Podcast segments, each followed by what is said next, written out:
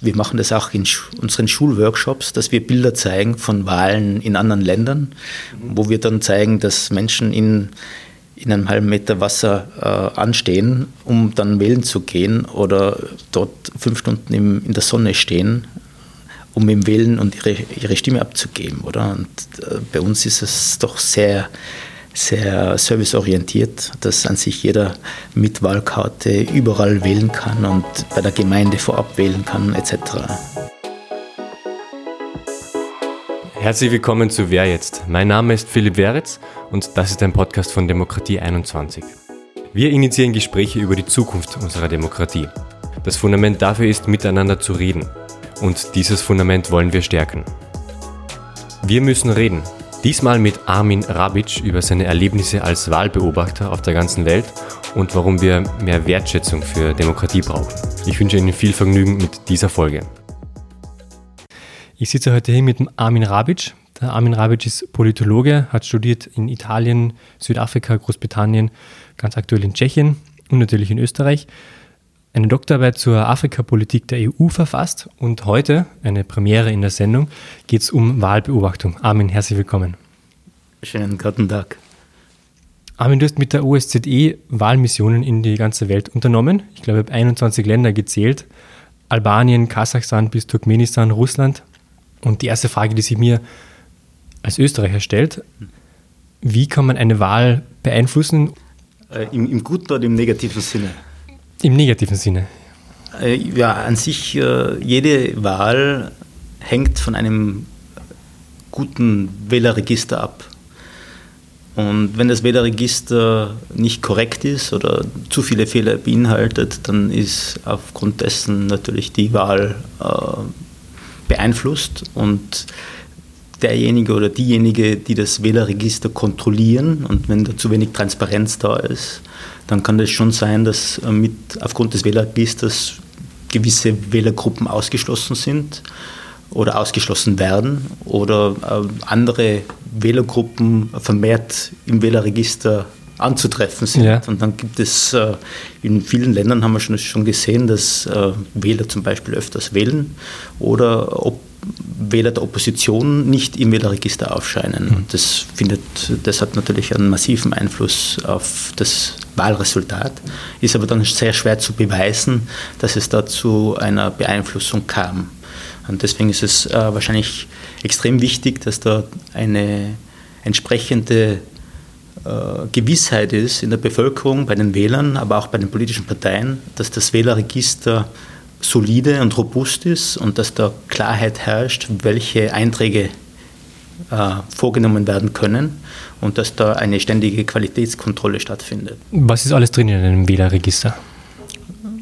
An sich äh, ist im Wählerregister sind die persönlichen Daten eines Wählers äh, integriert und das hängt dann vom Land ab, was es da für Datenschutzbestimmungen gibt und welche Auflagen es gibt. Also es gibt jetzt in Österreich im Wählerregister äh, wird im Prinzip äh, äh, der Name, das Geburtsdatum, die Adresse und aufgeführt. In anderen Ländern und vor allem jetzt in neueren Wählerregistern, die neu verfasst werden, mhm. gibt es da auch biometrische Daten, die aufgenommen werden. Die werden auch schon aufgenommen. Genau, also das ist jetzt die vermehrte Praxis, dass äh, vor allem in afrikanischen Ländern, aber auch asiatischen Ländern äh, das Wählerregister biometrisch ist. Das heißt, ähm, konkreter Fall Simbabwe letztes Jahr 2018 hat es eine biometrische Wählerregistrierung gegeben aufgrund der Zweifel der Opposition, dass das Wählerregister äh, schlecht ist und schuld war am, am Misserfolg äh, bei vorhergehenden Wahlen. Und mit internationaler Hilfe ist dort dann ein biometrisches Wählerregister äh, erstellt worden. Ist das der Grund Fingerabdruck? Auf. Das waren die Fingerabdrücke und dann noch ein Foto. Hm. Ja. Aber da gibt es inzwischen schon äh, sehr ausgefeilte Techniken und äh, Fingerabdrücke haben jetzt äh, gewisse negative Aspekte, dass nicht alle Fingerabdrücke erkannt werden, erkannt werden oder dass ältere Personen gar keinen Fingerabdruck mehr haben oder das, äh, ja, das System ist, also hat, hat äh, gewisse Tücken, aber an sich der, der höchste Standard momentan ist Iris-Scan. Das so persönlich wird es schon. Genau, ja. Aber das ist eben äh, in Österreich nicht der Fall, weil in Österreich äh, gibt es ja, eine, eine große Sicherheit, dass das Wählerregister akkurat ist und auch aufgrund der, des Gesetzesbeschlusses äh, nach der Bundespräsidentschaftswahl äh, wurde ein zentrales Wählerregister verfasst, das dann auch vorsieht, dass Doppelregistrierungen erkannt und ausgeschlossen werden können. Du hast gerade Zimbabwe erwähnt. Ja. Nehmen wir an, du reist jetzt eben in ein fernes Land und du weißt, in zwei Wochen sind Wahlen. Worauf achtest du da? Ja, ähm, grundsätzlich äh, ist ja Wahlprozess nicht nur der Wahltag, sondern alles, was davor genau. stattfindet und auch danach stattfindet in Bezug auf äh, den, den, die Gesamtheit des Wahlprozesses. Wir sprechen da als Wahlexperten oder Wahlbeobachter von einem Wahlzyklus. Also wir schauen da vor allem ja, ob es äh, Stimmen gibt, die sagen, wir wurden nicht äh, registriert als Wähler oder unser Name ist nicht im Wählerregister inkludiert. Normalerweise ist es so, wie auch in Österreich, äh, wird das Wählerregister ausgehängt, dass man erkennen kann, man ist registriert und man kann in einer, bei einer gewissen Wahl, in einem gewissen Wahlsprengel wählen gehen. Und das kann man schon vorab erkennen, ob es da Unmut gibt zur Qualität des Wählerregisters. Das Zweite wäre wahrscheinlich zu sehen, ob es einen fairen Wahlkampf gibt. Also ein, wir, wir sprechen von einem Level Playing Field, wo die verschiedenen Parteien und Politiker die gleichen Möglichkeiten haben, äh, eine Kampagne und eine, eine, eine einen Wahlkampf durchzuführen, also sowohl in den städtischen Gebieten auch als, als auch in den ländlichen Gebieten, oder? Und das ist speziell jetzt in Ländern außerhalb Europas sehr kritisch, weil in, in sehr abgeschiedenen Regionen zum Teil dann eben Wahlbeobachter nicht vor Ort sind oder zivilgesellschaftliche Wahlbeobachter nicht vor Ort sind. Und dann kann es da sehr schnell zur Repression kommen oder zu einem äh, Druck äh, der lokalen Eliten für die Regierung oder gegen die Regierung zu stimmen. Das heißt, da geht der Druck dann wirklich von der Verwaltung aus? Ja, also das kann regional sein, kann aber auch zentral gesteuert sein. Und äh, da gibt es natürlich Begehrlichkeiten, wenn es zu einer Wahl kommt. Das ist jetzt nicht nur bei einer äh, allgemeinen äh, Parlamentswahl, sondern auch bei Lokalwahlen, wo es dann natürlich, äh, wo da die Pfründe neu verteilt werden. Mhm. Äh, ein drittes äh, Themenfeld, was ich mir anschauen würde, ist, sind die Medien. Inwieweit ist da eine freie Medienberichterstattung? Inwieweit haben äh, Wähler und Wählerinnen Zugang zu Informationen? Äh, inwieweit sind sie informiert, wie das Wählen vor sich geht? Gibt es da eine Bereitschaft, wählen zu gehen? Oder ist das äh, gibt es so die Haltung, Wählen bringt ohnehin nichts, weil das immer irgendwie gestohlen wird oder ja. nie zu einem Wandel geführt hat sehr viel von deiner Arbeit passiert schon im Vorhinein des Wahltags. Genau. Worauf achtest du am Wahltag selbst? Ja, am Wahltag selbst äh, ist es grundsätzlich so, dass wir als Wahlbeobachter schauen, ob die Wahllokale äh, das Material haben und speziell das sensible Material haben, das sie brauchen. Das sind jetzt die Wahlzettel. Äh, in manchen Ländern gibt es dann Stempel, äh, die Wahl und vor allem diese Resultatsprotokolle. Äh, und ob diese Wahllokale aufmachen, zeitig aufmachen, ob die, äh, äh, die Wahlbeisitzer oder Wahlkommissionsmitglieder vor Ort sind, ob die, ob die wissen, was sie tun, ob die gut trainiert sind und, und äh, unparteiisch auftreten. Und vor allem, ob es irgendwelche Unmutsäußerungen gibt äh, oder Unruhe gibt, äh, ob die Polizei nicht ins Wahllokal darf. Also das ist auch speziell jetzt in außereuropäischen Ländern äh, zum Teil ein Problem, dass da Wählerbeeinflussung oder Wählerintimidation stattfinden kann und wie geregelt der ganze Wahlprozess abläuft. Und also sehr viel Logistik eigentlich. Der Wahltag selbst ist natürlich vor allem Logistik, aber natürlich gibt es auch Tricks, wie äh, äh, Wähler äh, beeinflusst werden können, ob ob's Wahlkampf, äh, ob Wahlkampf betrieben wird am Wahltag, obwohl das gesetzlich verboten ist, ob es ähm, äh, wie sagen der Bussing, also ob Wähler von den Parteien in äh, Autos hingebracht werden und abgeholt werden.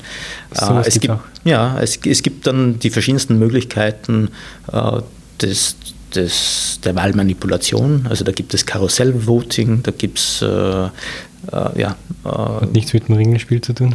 Ist eine Art Ringelspiel, das ist, weil es Karussellvoting äh, genannt wird, wo ihm dann äh, ein, ein Wähler im Prinzip diese Stimmenkauf. Ja. Und da wird eben versucht, äh, festzustellen oder sicherzustellen, dass der Wähler eine bestimmte Partei wählt und dann mit einem äh, leeren Stimmzettel dann wieder rauskommt aus dem Lokal. Der wird dann wieder von der Partei ausgefüllt und vom Politiker und der wird dann wieder hineingeschickt, holt sich wieder den, Wahl, den frischen Wahlzettel. Ah, deswegen das Ringelspiel. Genau. Und das äh, haben wir zum Beispiel in, im Libanon einmal gesehen.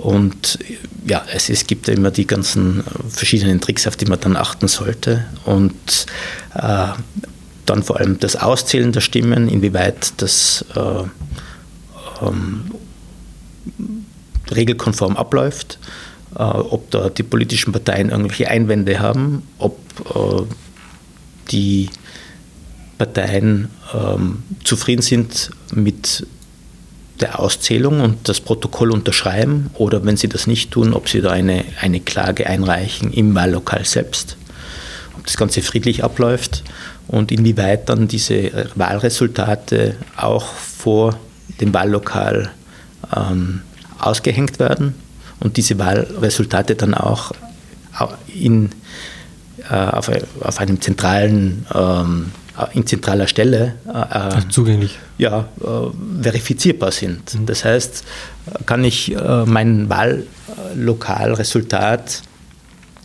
zum Beispiel auf einer Internetseite oder beim zentralen Wahlkommission äh, verifizieren und äh, im Falle, falls da Unterschiede auftreten, wo kann ich mich da hinwenden und gibt es da eine äh, Kontrolle auch durch die Wahlkommission selbst und dann der Instanzenweg durch die Gerichte. Wenn du jetzt so an Länder wie den Libanon oder Simbabwe denkst, abgesehen von Zahlen und Fakten, wie würdest du denn die Stimmung an einem Wahltag beschreiben? Ja, das ist immer ein sehr tolles Gefühl, da zu sehen, wie äh, Menschen an die Demokratie glauben und sich schon in der Früh äh, beim Wahllokal anstellen, bevor das überhaupt aufgemacht hat, um eben ja nicht zu versäumen, das, die Wahl, zur Wahl zu gehen und sicherzustellen, dass man bei den Ersten ist, um nicht erstens lange zu warten, weil vielleicht die Schlange dann untertags noch länger ist. Oder dann eben äh, sicherzustellen, dass sie das gleich in der Früh machen, um dann den ganzen Tag für sich selbst zu haben und nicht dann irgendwo am Nachmittag hinzukommen und dann gibt es äh, ja, vielleicht keine Wahlzettel mehr oder es gibt irgendwelche Probleme. Ja, also das, ist, das sieht man sehr, dass äh, Menschen sehr daran interessiert sind, früh ihre Stimme abzugeben, dass da Schlangen sind und dass da äh, sehr äh, eine große Motivation da ist mit, mit dem Glauben, dass man dadurch was verändern kann. Und das ist schön, vor allem wenn dieser Glaube nicht enttäuscht wird. Hat es auch gefährliche Situationen gegeben, die du erlebt hast? Ja, es gibt immer wieder gefährliche Situationen bei Wahlen. Also das ist, natürlich gehen da Emotionen hoch und, und wir treffen da Sicherheitsvorkehrungen, um nicht zwischen, äh, zwischen die Fronten zu äh, ja. kommen. Aber was ich, äh, es gibt ja mehrere Beispiele, aber ein Beispiel ist, äh, ich war in Nigeria und dort äh, war das schon so, dass vor der, also hat es eine, ein, wir nennen das Tabulation Center. Es ist im Prinzip, wo die Resultate der einzelnen Wahlsprengel äh, äh, zusammengezählt werden. Und dort hat es schon einen Tumult gegeben und äh, wo dann ähm, jene Wahlkommissionen von Wahlsprengeln, die angekommen sind, im Prinzip gar nicht durchgelassen wurden und deren Material wurde äh, im Prinzip zerstört. Ja, also da hat es dann am nächsten Tag sehr wild ausgeschaut, weil da waren überall Wahlzettel und Wahlkarten und äh, war alles zerstört. Und äh, ja, also der, der, das ist dann wirklich schon so, dass man dann mit äh, bewaffneter Polizei zum, äh, zum Ort des Geschehens vordringen muss und dort dann äh, die Wahl im Prinzip, also dieses, dieses Zusammenzählen der Wahlresultate auf regionaler Ebene dann äh, die ganze Nacht beobachtet und dann erst dann in der Früh eigentlich rauskommt. Das kann man sich gar nicht vorstellen in Österreich. Ja, na eben. Also ja. das ist ja, äh, ich glaube, das das wäre wichtig für jeden zu verstehen, was wir an unseren Wahlen haben. Ja, warum, warum es wichtig ist, erstens wählen zu gehen und äh, das auch wertzuschätzen. Auch wertzuschätzen, weil es in, in anderen Ländern immer äh, nicht so selbstverständlich ist, oder? Und wir machen das auch in unseren Schulworkshops, dass wir Bilder zeigen von Wahlen in anderen Ländern, mhm. wo wir dann zeigen, dass Menschen in in einem halben Meter Wasser äh, anstehen, um dann wählen zu gehen oder dort fünf Stunden im, in der Sonne stehen, um im Wählen und ihre, ihre Stimme abzugeben, oder? Und äh, bei uns ist es doch sehr, sehr serviceorientiert, dass an sich jeder mit Wahlkarte überall wählen kann und bei der Gemeinde vorab wählen kann, etc. Du betreibst ja mit zwei Kollegen die Organisation Wahlbeobachtung.org. Was habt ihr da für eine Ziele? Ja, der Michael Lieder, der Paul Kromer und ich ähm, haben an sich dieses Ziel, unsere Erfahrungen, äh, die wir international gesammelt haben und immer noch sammeln, äh, für unser eigenes Land und unsere, auch unsere, unsere, für die Europäische Union einzubringen und zu sagen, ja, erstens ist es nicht selbstverständlich, dass wir äh, dieses, diese Wahlen und Wahlprozesse so haben, wie sie sind und die gehören laufend verbessert, aber auch sicherzustellen, ähm, dass wir äh, gute Praktiken von anderen Ländern einbringen können. Ja, also Beispiel zentrales Wählerregister, das ist ja erst 2017 in Österreich eingeführt worden. Und da gibt es dann äh, andere Beispiele, wie zum Beispiel das äh, Transparenzgesetz, äh, das immer noch nicht umgesetzt wurde. Ich wollte gerade fragen, ja. welches? Genau, also das sind so Beispiele, wo man sagt, ja, äh, international wir, stehen wir sicher gut da, aber was jetzt zum Beispiel Parteienfinanzierung und Reglementierung der Transparenz und, äh, und äh, der ähm, Accountability anlangt und Überprüfbarkeit durch den Rechnungshof etc., da hinken, äh, hinkt Österreich äh, ziemlich hinterher. Also ich, ich, war auch bei der Wahl in Tschechien und da sieht man, da wird absolut transparent äh, gehandelt. Oder? Also sämtliche Einnahmen und sämtliche Ausgaben werden über öffentliche Konten abgewickelt. Das heißt, äh, jeder Wähler und Wählerin und die Medien können einsehen, wer spendet und mhm. für was wird das Geld verwendet. Also ist Parteienfinanzierung auch ein Thema von Wahlbeobachtung? Ja. Also von, von genau. Wahlbeobachtung.org. Ja. Also wir, wir als äh, zivilgesellschaftliche Wahlbeobachter in Österreich sowieso, also wir haben unsere Empfehlungen abgegeben zu diesem Thema. Wir arbeiten auch mit anderen äh, zivilgesellschaftlichen Akteuren zu diesem Thema zusammen.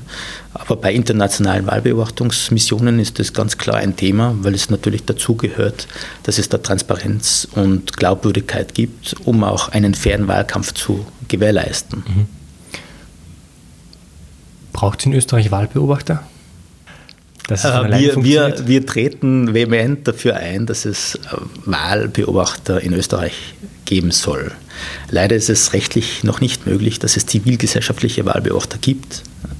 Es wird zwar in der es gibt zwar im Gesetz einen Bezug auf OSZE-Wahlbeobachter, aber zivilgesellschaftliche Wahlbeobachter werden nicht äh, äh, anerkannt. Und wir denken, wir brauchen jetzt keine Wahlbeobachter im Wahllokal selbst, ja, also wir denken schon, dass es soweit funktioniert. Aber es gibt natürlich Prozesse davor und danach, wo eben, äh, die Zivilbevölkerung nicht integriert ist und nicht äh, erkennen kann, ob da alles so abgeht, wie es soll. Und wir denken, ja, erstens, äh, Wahlprozess sollte transparent sein und zweitens dient, es, dient ja das nur zur Stärkung des Prozesses, wenn da eine Kontrolle von außen stattfindet, um zu sehen, Absolut, ja. ob ob da Verbesserungen stattfinden können oder nicht. Oder? Warum sind sie noch nicht Standard? Ja, also es ist wahrscheinlich so, dass man äh, bis jetzt noch nicht äh, anerkannt hat, dass da ein, ein, eine Möglichkeit ist, durch Bedarf? ja, genau, ein Bedarf ist, durch zivilgesellschaftliches Engagement und Einbindung Prozesse zu verbessern. Ja, also in, in Deutschland zum Beispiel ist es so, dass äh, das Auszählen öffentlich stattfindet, da kann jeder dabei sein. Ähm, aber in, in, auch in osteuropäischen Ländern ist es so, dass es äh, zivilgesellschaftliche Wahlbeobachter gibt und auch eine große Rolle spielen, oder? Aber wir sehen uns ja auch vor allem als ähm, Election Reform Advocacy äh, äh, Stakeholders. Also wir wollen wirklich durch Überzeugungsarbeit Wahlreformen vorantreiben und aufzeigen, wie es möglich wäre und wie es gehen könnte und wo wir auch in den technischen Aspekten Verbesserungen durchführen können. Beispiel Wahlbeisitz, wo wir sagen, okay, wir wollen eine Öffnung des Wahlbeisitzes nicht nur von Parteien nominierte Personen, sondern auch zivilgesellschaftliche Akteure, die nicht unbedingt mit einem äh, Parteikapperl im ja. Wahlsprengel sitzen wollen, oder? Ja. Und je, je mehr man eben auch die Jugend und junge Menschen in den Wahlprozess einbindet, desto stärker wird natürlich die Demokratie und desto stärker steht die Demokratie auf, auf robusten Beinen. Du hast gerade ganz elegant die Wahlrechtsreform angeschnitten. Unabhängig davon, was jetzt wirklich drinstehen wird, was wäre denn wie, was wäre ein Weg, wie wir dorthin kommen könnten? Ja, den Weg, den wir eingeschlagen haben, ist schon einer durch die Institutionen, oder? Also das ist natürlich, klingt sehr mühsam, ist es auch. Ja, aber die, ich glaube, die breite Bevölkerung ist hm. schwer mhm. zu begeistern für eine Wahlrechtsreform. Ja, an sich ist das Thema ja äh, im letzten Regierungspapier. Ja, also wir haben vor der Wahl 2017 haben wir mit anderen zivilgesellschaftlichen Organisationen eine Podiumsdiskussion im Club Concordia durchgeführt, wo wir gesagt haben, okay, wir wollen Wahlreformen als Thema im, äh, in der nächsten Regierungsvereinbarung. Das ist äh, in die Regierungsvereinbarung hinein, hineingenommen worden. Wir wissen nicht, ob wir jetzt der ausschlaggebend waren dafür, aber es ist natürlich mal schön, wenn man sieht, dass irgendwie eine, eine Forderung erfüllt wurde. Aber es ist, es ist so, wir haben dann äh, mit den ähm, mit der Bundeswahlbehörde und dem äh, Innenministerium gesprochen, okay, was ist der beste Weg hin zu Wahlreformen?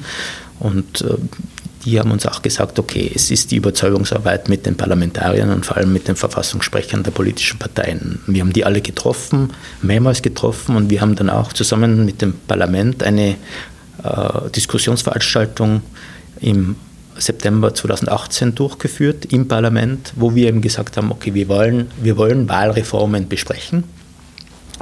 Da war auch die OSTD dort, das ja. äh, Innenministerium und alle Vertreter der politischen Parteien, also im, alle Verfassungssprecher der politischen Parteien. Und das war eben ein erster Schritt, wo sich an sich jeder äh, der Verfassungssprecher für äh, Wahlreformen ausgesprochen hat, aber natürlich die gemeinsame Schnittmenge noch nicht erkennbar. Und in Bezug auf Wahlreformen ist es ja so, dass an sich nicht nur das Resultat zählt, sondern auch der Prozess dorthin. Und wir haben gesagt, äh, wichtig für uns ist, dass es ein partizipativer, inklusiver Wahlreformprozess ist, wo eben Wahlreformen ausgearbeitet werden mit Einbindung von Experten, Wahlbeobachtern, Akademikern und jenen, die das interessiert und sich einbringen. Zivilgesellschaft?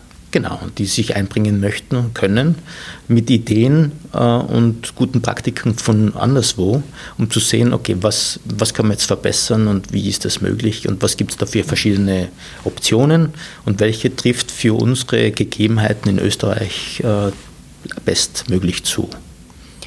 Wenn wir jetzt auf den Inhalt gehen, mhm. was wären denn deine drei Vorschläge, die du am allerliebsten in einer Wahlrechtsreform sehen würdest? Ja, ich denke schon, dass wir jetzt sehr viel zum Thema Beisitz gearbeitet haben und sagen, wir möchten an sich den Beisitz öffnen und stärken. Also wir wollen äh, und wir denken, dass es sehr, sehr gut ist, dass Österreich im Prinzip zivile Personen, äh, Bürgerinnen und Bürger hat, die an diese Demokratie glauben und sich in ihrer persönlichen Freizeit dort einbringen als Beisitzer. Momentan ist es so, dass sie, dass sie von Parteien nominiert werden müssen ja? Aber die Parteien ja. haben Probleme, Beisitzer zu finden. Ja. ja, in manchen Wahllokalen sitzen dann zwei Beisitzer. Genau. Und darum sagen wir erstens, wir wollen eine Aufwertung des Beisitzers. Das heißt, wir wollen eine, einheitliche Entschädigung von 50 oder 70 Euro. Wir wollen äh, ein einheitliches verpflichtendes Training. Wir wollen den Beisitz verjüngen und wir wollen äh, die, äh, den Beisitz auch öffnen hin zu, von zu, zur Zivilgesellschaft, ja? weil die Parteien nicht mehr genügend Menschen finden, sollen dort auch äh, was ich, Klassensprecher, Schulsprecher, äh, Studenten, Studentinnen, die sich für Demokratie und Politik interessieren, dort äh, bewerben können und, und dort äh, einen Dienst auch an der Demokratie machen können. Und das ist, das ist zum einen, dass man eben sagt, wir öffnen den Beisitz und die Aufwertung des Beisitzes. Zum anderen würde ich denken, es macht schon Sinn, äh, Gesetzes, Gesetze umzusetzen, die bereits in der Schublade liegen in Bezug auf äh, eine Transparenzerhöhung und Informationsfreiheit, mhm. wo wir sagen, ja, momentan ist es so, dass wir zu wenig Informationen erhalten, obwohl wir denken, ja, das sind Informationen, die öffentlich zugänglich sein sollten für äh, Bürger und Bürgerinnen, für Zivilgesellschaft und speziell jetzt in Bezug auf Wahlen, wie viel Geld bekommen politische Parteien, äh, wie viel Geld geben politische Parteien aus. Also das sollte kein Geheimnis sein und auch wenn es zur Wahldurchführung kommt, sollte das transparent sein, wie viel kostet das, wie wird äh, wie, werden, wie wird das Geld ausgegeben und äh, wo gibt es da Möglichkeiten zur Effizienzsteigerung. Also das, diese erhöhte Transparenz wäre das zweite Thema. Eher ein Dauerthema in Österreich. Genau. Ja. Und ähm, ja, wir denken, das dritte Thema, was uns sehr interessiert, ist äh, politische Bildung, vor allem für Jungwählerinnen und Erstwähler wo wir sagen, Österreich ist der Vorreiter in Bezug auf Wahlalter. Äh, Alter, ja. ja. Also das ist Österreich mit 16 Jahren, Malta ist jetzt auch mit 16 Jahren, Griechenland mit 17 Jahren. Aber das ist ähm, noch nicht optimiert in Bezug auf politische Bildung. Und wir denken, ja, es ist, es ist super, dass äh, Menschen mit 16 in den politischen Prozess eingebunden werden, aber es braucht da mehr ähm, politische Bildung durch die Schulen, aber auch durch zivilgesellschaftliche Organisationen. Und da braucht es eben Strukturen, wo das gefördert wird, dass da jeder erreicht wird. Wo es auch finanziert wird. Genau, ja. Weil, also weil du gerade die, die politische Bildung bei jungen Menschen erwähnst, ja. da fällt mir eben der Dieter Zinnig ein, genau. mit Neuwahl, der wirklich in die Schulen geht und genau. sagt eben, dass er jungen Menschen beibringt, welche Parteien antreten, welche mhm. Farben die haben, mhm. wann die Wahl ist, wo das, funkt, also wo das ist also so ganz grundlegende Dinge, das braucht ja auch einmal seine Zeit, dass das ankommt beim genau. 16-Jährigen. Ja. Also wir, wir, wir äh, sind da der ganz gleichen Überzeugung. Es braucht da mehr Einsatz. Es gibt viele, äh, äh, wie sagt man da, ähm, Menschen, die das irgendwie als Verein ja, machen zivil, oder in, also ihrer, in, ihrer, in ihrer Freizeit machen. Aber das sollte an sich nicht nur so funktionieren. Das kann ja auch so funktionieren, aber dann sollte es auch vermehrt investiert werden in diese Förderung und Stärkung der Demokratie also durch politische Förderung. Genau. Ja, also es gibt ja schon die Demokratiewerkstatt und andere äh, Institutionen, die das auch, auch äh, strukturieren, aber in der breiten Masse ist es noch nicht angekommen und wir merken immer wieder, wie hilfreich das ist und wie erfrischend es auch ist für die Lehrer, dass da jemand von außen kommt, um über Wahlen zu sprechen, über Wahlprozesse zu sprechen, die Schüler an zu stimulieren, über Wahlen zu reflektieren. Warum will man? Warum ist das nicht selbstverständlich? Und eben, wie wir das machen, dass wir Geschichten erzählen und Bilder zeigen von Wahlen in Afrika oder in Asien oder in, in, in Haiti, äh, wo, wo dann schon eine Reflexion stattfindet, okay, das ist jetzt nicht so selbstverständlich, was wir haben. Aber was ich noch sagen wollte, äh, wir treffen auch immer wieder sehr couragierte und engagierte Lehrer, aber auch sehr politisch interessierte Schülerinnen und Schüler. Und da sagen wir eben, das ist eine Ressource, die man auch äh, einbinden sollte. Und da sind eben diese, diese Beisitzer natürlich eine, eine, tolles, eine tolle Sache, oder wo man sagt, wir wollen ein breites Fundament haben an Beisitzern. Ich glaube, das macht es ja leichter, wenn man die Menschen jung abholt und den Wert der Demokratie zeigt. Genau, absolut. Weil wir jetzt gerade über die Finanzierung reden, wie finanziert sich Wahlbeobachtung.org? Ja, wir sind im Prinzip ein Verein, aber wir bringen an sich unsere Arbeit äh, pro bono ein. Wir haben äh, einmal einen Preis gewonnen, den Barbara Brammer Preis, und jetzt machen wir momentan ein Social Media Monitoring Projekt zur Nationalratswahl. Aber an sich ist es jetzt sehr äh, Freiwilligenarbeit. Freiwilligenarbeit, ja. ja. Also es ist unser Interesse, das ist unser Engagement und äh, ja, es, es äh, uns, uns taugt ja mit Taugen kann man halt kaum neue Strukturen genau. schaffen. Das ist das Demokratieförderpaket, was du gesagt hast. Mhm. Gibt es, glaube ich, sehr viele Anwärter.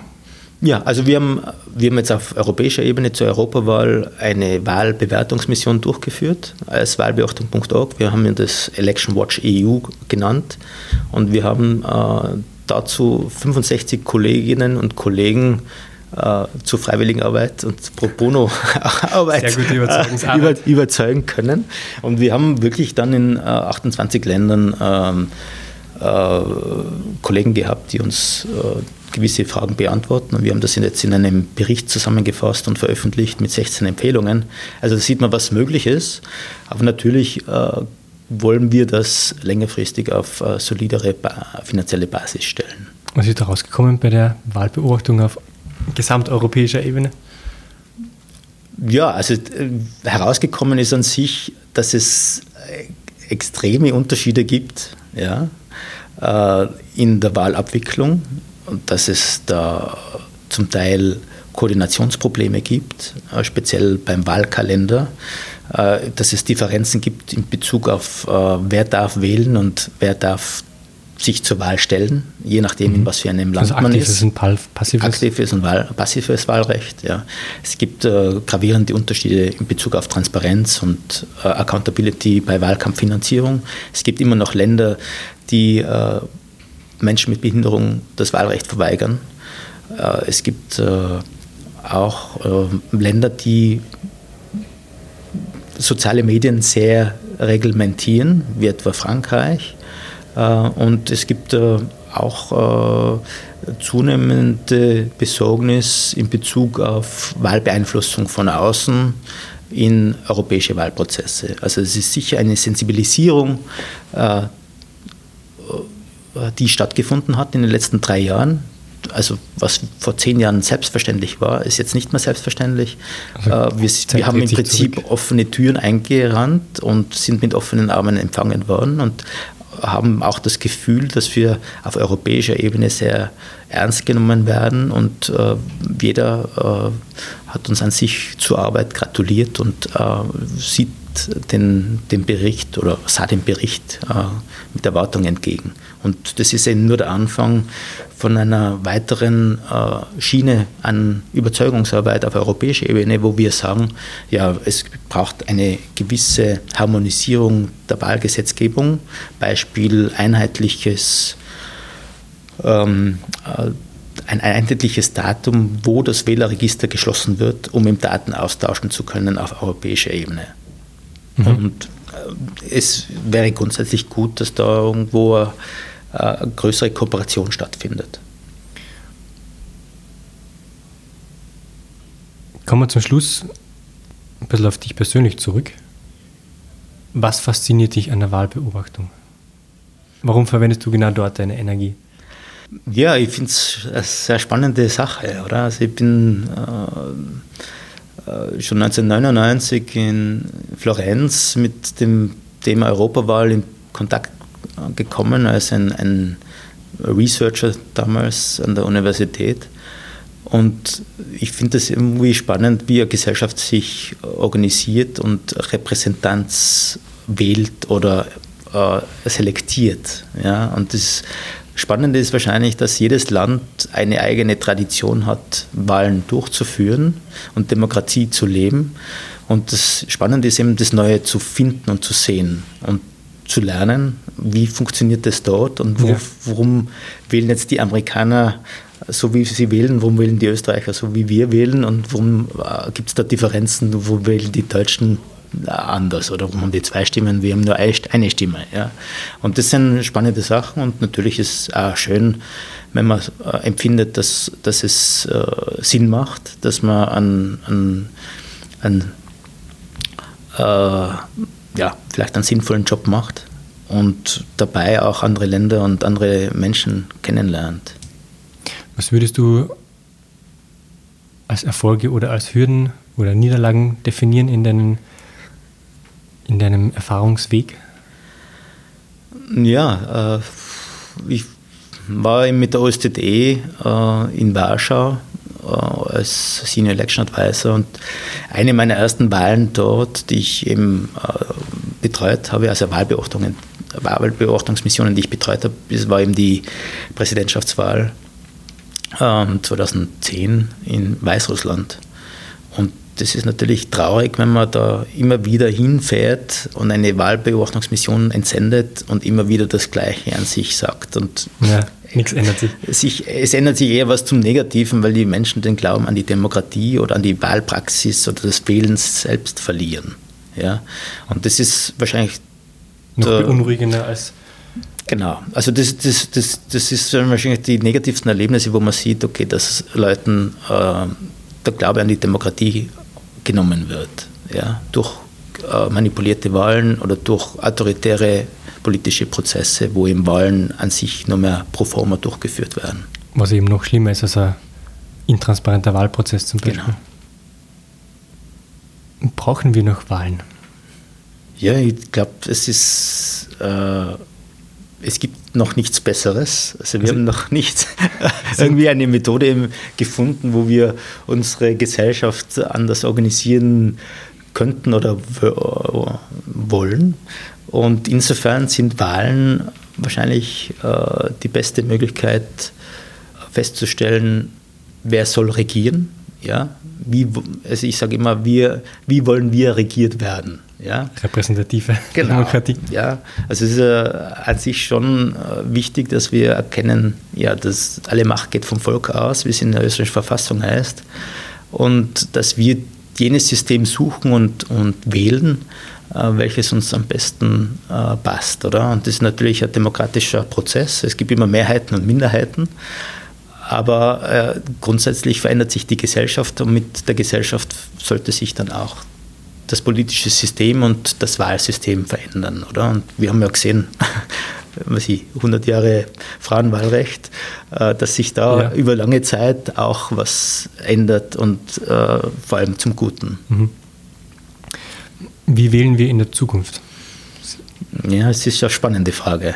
Also das ist äh, wahrscheinlich äh, ja, eine der, der großen Themen, ähm, ich bin von einer Konferenz Anfang Oktober in Bregenz, wo ein Freund und Kollege von mir, der Dr. Kremer, ähm, diese E-Voting-ID-Konferenz äh, abhält. Und da ist eben immer die Frage, okay, wie kann man jetzt End-to-End Verifiability feststellen und was ist die Zukunft von Internet Voting? Und das ist natürlich jetzt irgendwo die große Herausforderung, wie kann man das äh, sicher äh, äh, durchführen und vor allem vermeiden, dass da eine Intervention, auch eine negative Intervention von außen stattfindet. Ja? Also grundsätzlich denke ich, ähm, jedes Land sollte das äh, System wählen, was für die Bevölkerung am, am glaubwürdigsten ist, wo das Vertrauen statt, wo, das, wo das Vertrauen ist, oder? Ja. Der, der Wählerschaft äh, in das System, oder? Und in Österreich ist es so, dass doch ein großes Vertrauen besteht in den Wahlzettel und dass der Wahlzettel dann in der Wahlurne am Wahltag in einem Wahllokal abgegeben wird. Und ich persönlich denke auch, dass es äh, gut ist, diese Wahlpraxis aufrechtzuerhalten, weil Wählen äh, solle, sollte schon zelebriert werden. Und es ist jetzt nicht irgendwie ein, ein Mausklick, Mausklick daheim ja. am Laptop, äh, nachdem er irgendwie äh, sein Online-Shopping erledigt hat. Das ist ein, schöne, ein schönes Bild. Was hast du persönlich für Vision von unseren Wahlen in 50 Jahren? Oder was wäre dein Wunsch? Ja, mein Wunsch wäre, dass ich. Deine Wunschvision.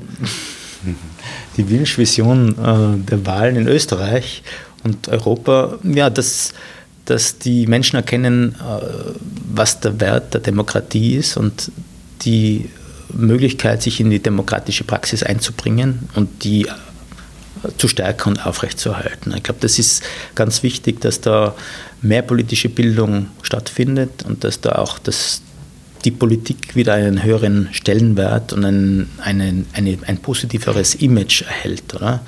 Dass wir nicht nur Politiker kritisieren, weil sie medial so vielleicht überpräsent sind, sondern auch wertschätzen, dass die sich diesen, diesen Job antun.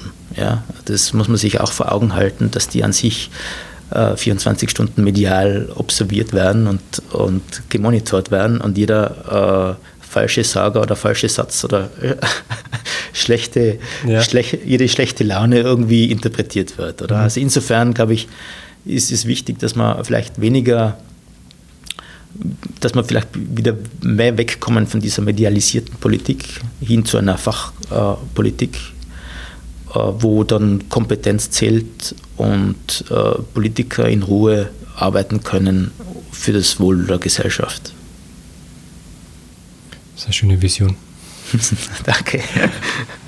Gut, ich stelle meinen Gästen zum Schluss immer dieselben drei Fragen. Die erste ist, du bist Bundeskanzler für einen Tag und hast den Nationalrat hinter dir und darfst dir ein Gesetz aussuchen. Was hättest du denn gerne? Ja, ich glaube, das liegt auf der Hand. Ja. Das ist äh, ein, ein, ein, ein wunderbar schön ausgearbeitetes äh, Wahlreformgesetz, das auf einer breiten Basis steht, nach einem sehr konsultativen und partizipativen Prozess, wo eben auch äh, Menschen wie wir von der Zivilgesellschaft, aber auch andere äh, Experten eingebunden werden und die äh, guten Praktiken, die es überall gibt, oder? Also das ist ja nicht so, dass wir etwas neu erfinden müssen. Na, es gibt können, so viele Lösungen. Es gibt so viele Lösungen, man braucht es sich nur anschauen und sagen, okay, das könnte man eigentlich für uns adaptieren und, und dort einbringen. Ja? Und laufend verbessern.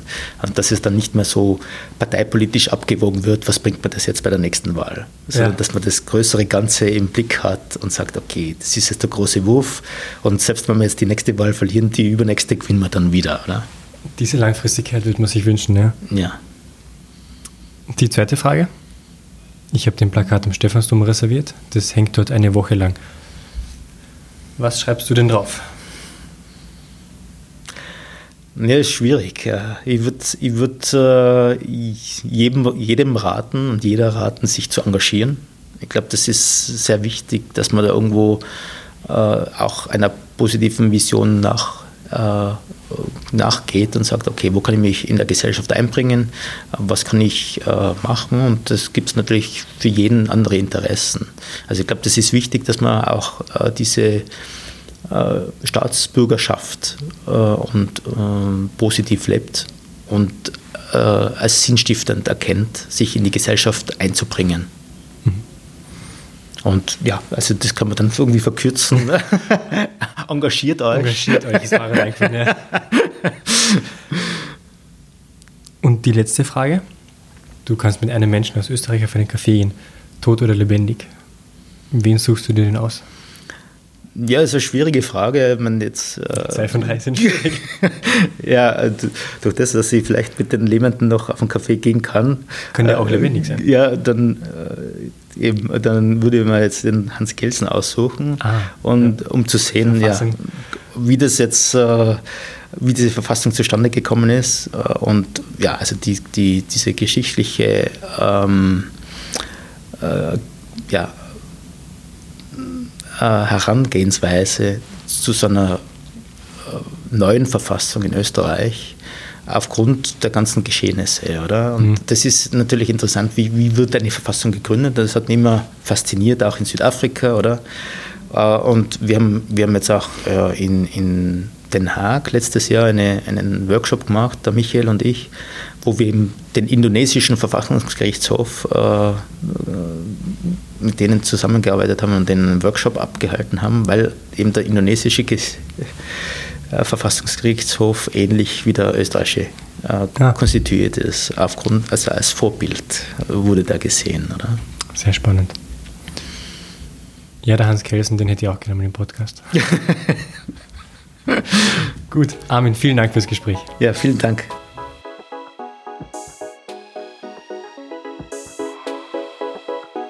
Tragen Sie etwas bei zu den Gesprächen über die Zukunft unserer Demokratie. Schicken Sie diesen Podcast einer Person Ihres Vertrauens. Wir freuen uns zudem über Bewertungen und Vorschläge für zukünftige Gesprächspartner. Danke fürs Zuhören und bis zum nächsten Mal.